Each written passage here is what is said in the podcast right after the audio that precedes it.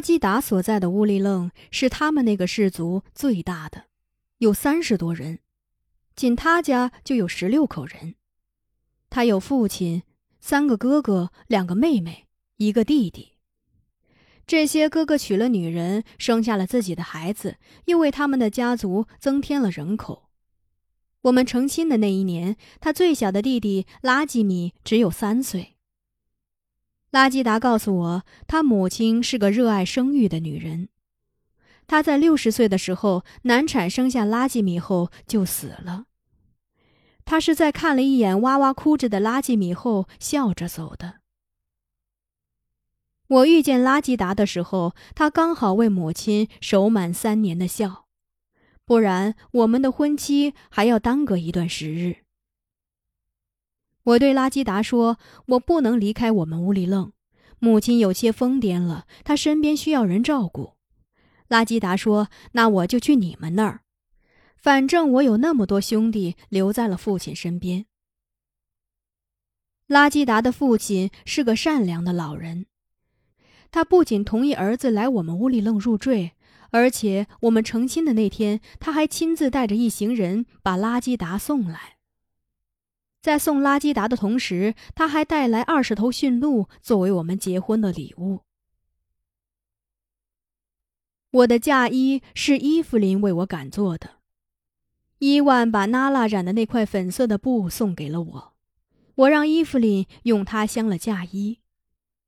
那件蓝色的大金长袍的圆领、马蹄袖口和腰身滚的都是那块粉布，我穿着它做了两次新娘。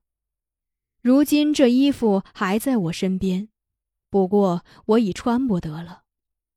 我老了，干枯了，那件衣服对我来说太宽大了。那衣服的颜色也旧了，尤其是粉色，它比蓝色还不经老，乌涂涂的，根本看不出它原来的鲜润和明媚的气象了。我的婚礼是简朴的。不过是两个乌里楞的人聚集在一起，围着篝火吃了一顿饭。那个聚会没有喜庆的气氛。伊万喝醉了，把酒肉呕吐在篝火上。伊芙琳直蹙眉，我知道他觉得这是不吉祥的征兆。达马拉和尼都萨满表情冷淡，他们甚至都没有对我说一句祝福的话，可我却觉得无比幸福。当那个晚上，我和拉基达紧紧拥抱在一起，在新搭建的一座西楞柱里制造出属于我们自己的强劲风声的时候，我觉得自己是天底下最幸福的女人。我记得那是个月圆之夜，从西楞柱的尖顶可以看见一轮银白的月亮。我把头埋进拉基达的怀里，告诉他我从来没有觉得这么温暖过。拉基达对我说：“他会让这种温暖永远伴随我。”他亲吻着我的一双乳房，称他们一个是他的太阳，一个是他的月亮，他们会给他带来永远的光明。拉基达那天晚上说了好几个“永远”，这很像誓言，而誓言很少有永远的。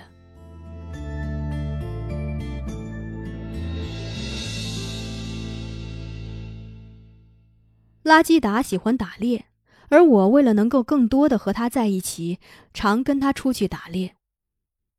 一般来说，猎人是忌讳有女人跟着的，尤其是女人身上有月事的时候，认为那会带来厄运。但拉基达不忌讳，只要是在营地附近狩猎，他肯定会脱离大家把我带上。我跟他蹲碱场打过野鹿。在灌木丛的洞穴中捕捉过水狗，在松树林中射中过山猫。不过，要是遇见蹲仓的黑熊，我一定会劝拉基达放过他。很多人都说林中最狡猾的动物是狐狸，而我觉得最狡猾的是山猫，也就是舍利。舍利的外形很像猫，但比猫要大多了。它通身黄褐色，附着着黑色的斑点。它有着短短的身子、短短的尾巴、细长的四肢，耳端耸着两撮长毛。山猫爬树是最厉害的，转眼间就能爬到一棵大树的树梢。它喜欢捕食野兔、灰鼠、山鸡和狍子。它对这些动物发起攻击，通常以树为据点。它猫在树上，看到它们从树下经过，就俯冲下来，咬断它们的喉管，先吮吸血，然后再用爪子扒开皮，慢慢享用肉。我觉得他吮血的举动是残忍的。所以很讨厌他。他不仅残忍，而且狡猾。当他突然遇到黑熊或者野猪的威胁时，他会飞快地爬到树上；当黑熊和野猪尾随到树底下的时候，他会猛然间撒下一泡尿来淋在野兽身上，使得它们沾染了骚气后再无与它周旋的兴致，败兴溜掉。所以，在我眼里，山猫像猎人一样拥有子弹。它的子弹就是自己的尿水。山猫在冬天时喜欢埋藏吃不完的猎物，以备没有捕食到猎物的时候充饥，是个会留后手的家伙。拉基达打山猫很少动用枪支和子弹，他用的是原始的弓箭。往往在山猫爬树的瞬间，埋伏在林中的拉基达就会把箭射出。那箭基本都能直接扎在山猫的咽喉上，使它一个跟斗栽下来。有一次，我们发现一只山猫上树追逐一只山鸡，拉基达眼疾手快的拉弓射箭，真的是一箭双雕啊！山猫和山鸡同时被击中了。我能够怀孕，生下第一个孩子维克特，我想与水狗有关。从那以后，我就不打水狗了。水狗就是水獭，它很喜欢吃水中的鱼，所以它的洞穴与水源是相通的。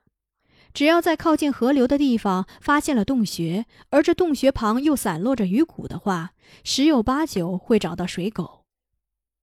水狗很悠闲，它白天时喜欢在河里游水吃小鱼，晚上回到洞穴休息。通常是我寻找到水狗所在的洞穴后，由拉基达捕杀它们。那是我和拉基达在一起后的第三年春天，我们发现了四只还没睁开眼睛的水狗幼崽。拉基达说，水狗崽睁眼睛很慢，大约出生后一个月才睁开眼睛呢。我们知道它们的妈妈就在附近，所以没动小水狗。傍晚时，大水狗从河水中游回洞穴。当它露出光亮的头，拉基达要对它下手的时候，被我制止了。我想，那四只小水狗还没有见过妈妈。如果它们睁开眼睛，看到的仅仅是山峦、河流和追逐着它们的猎人，一定会伤心的。我们放过了他们。之后不久。三年中一直没有怀孕的我，肚腹中有了新生命的迹象，这使伊芙琳看待我和拉基达的目光发生了改变。在最初的那两年中，他看到我的肚子一直瘪着，总是冷言冷语的挖苦我们，说什么拉基达的外表像只虎，骨子里却软得像老鼠，不然跟他在一起的女人为什么会不怀孕？他还埋怨我不该跟着拉基达打猎，打猎的女人怎么会有孩子呢？有一天晚上，他睡不着觉，在营地溜达着，忽然听见了我们西楞柱里传来的我的呻吟和拉基达的吼声。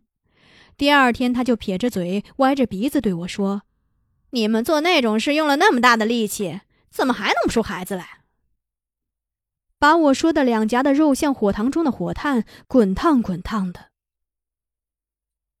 我怀孕之后就不跟着拉基达出猎了。拉基达在相貌和性情上都很像父亲。他虽然很瘦，但肩宽臂长，骨骼强健。他的眉毛不像别的男人那么疏淡，很浓，这使他的眼睛仿佛笼罩了一片郁郁葱葱的树林，看上去分外的宁静。他跟林克一样爱开玩笑。夏天时捉过花瓢虫塞进我的裤腰里，冬天下雪时悄悄往手上攥上一把雪塞到我的脖子里，把我冰得跳起来。我哎呦叫着，他就发出哈哈的笑声。瓢虫我是能忍受的，雪就不一样了。所以一到下雪的时候，看见他攥着拳头从西楞柱外进来，我就咯咯笑着躲闪。拉基达说：“你说一句好听的话，我就饶过你。”我怕冷，就说一大堆温柔的话来求饶，让那些肉麻的话融化了拉基达手中的雪。母亲送我的新婚礼物是一团火，也就是我眼前守着的火。这团火是他和父亲结合时，母亲的父亲，我的纳吉勒爷爷送给他的。他从未让它熄灭过，即使他疯癫以后搬迁的时候，总不会忘了带着火种。当他看到我穿上伊芙琳缝制的嫁衣后，明白我是要做新娘了，就用手抚摸着我的脸颊，叹息着说。你要有自己的男人了，额你送你一团火吧。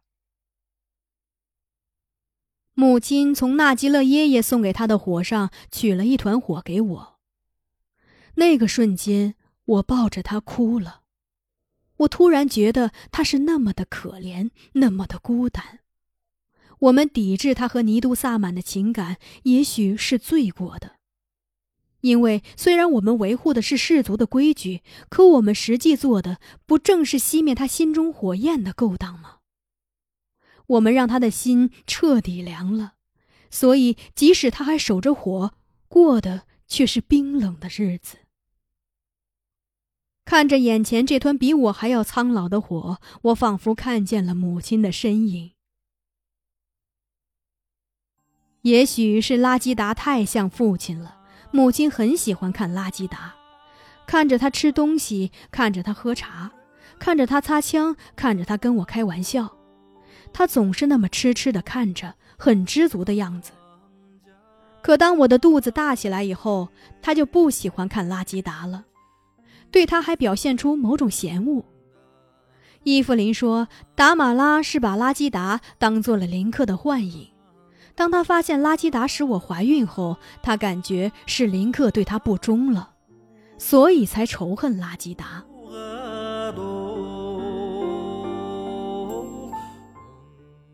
我知道父亲与尼都萨满之间的恩怨是在临产的时候。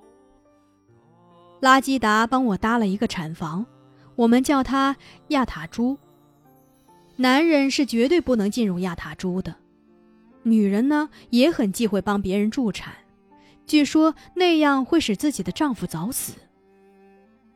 当阵痛把我搅得发出野兽一样的嚎叫的时候，伊芙琳来了。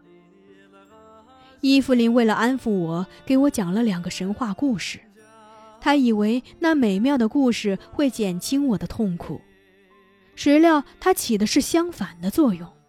我大叫着说：“那都是骗人的鬼话。”我完全被疼痛折磨的丧失了理智。伊芙琳见状，就没好气的对我说：“那我就给你讲一个真实的故事吧，这可不是骗人的故事。你听了这个故事，可不要再叫了。”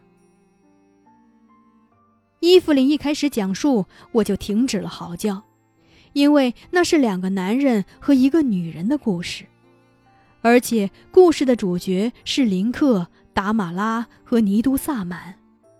我完全被他吸引住了。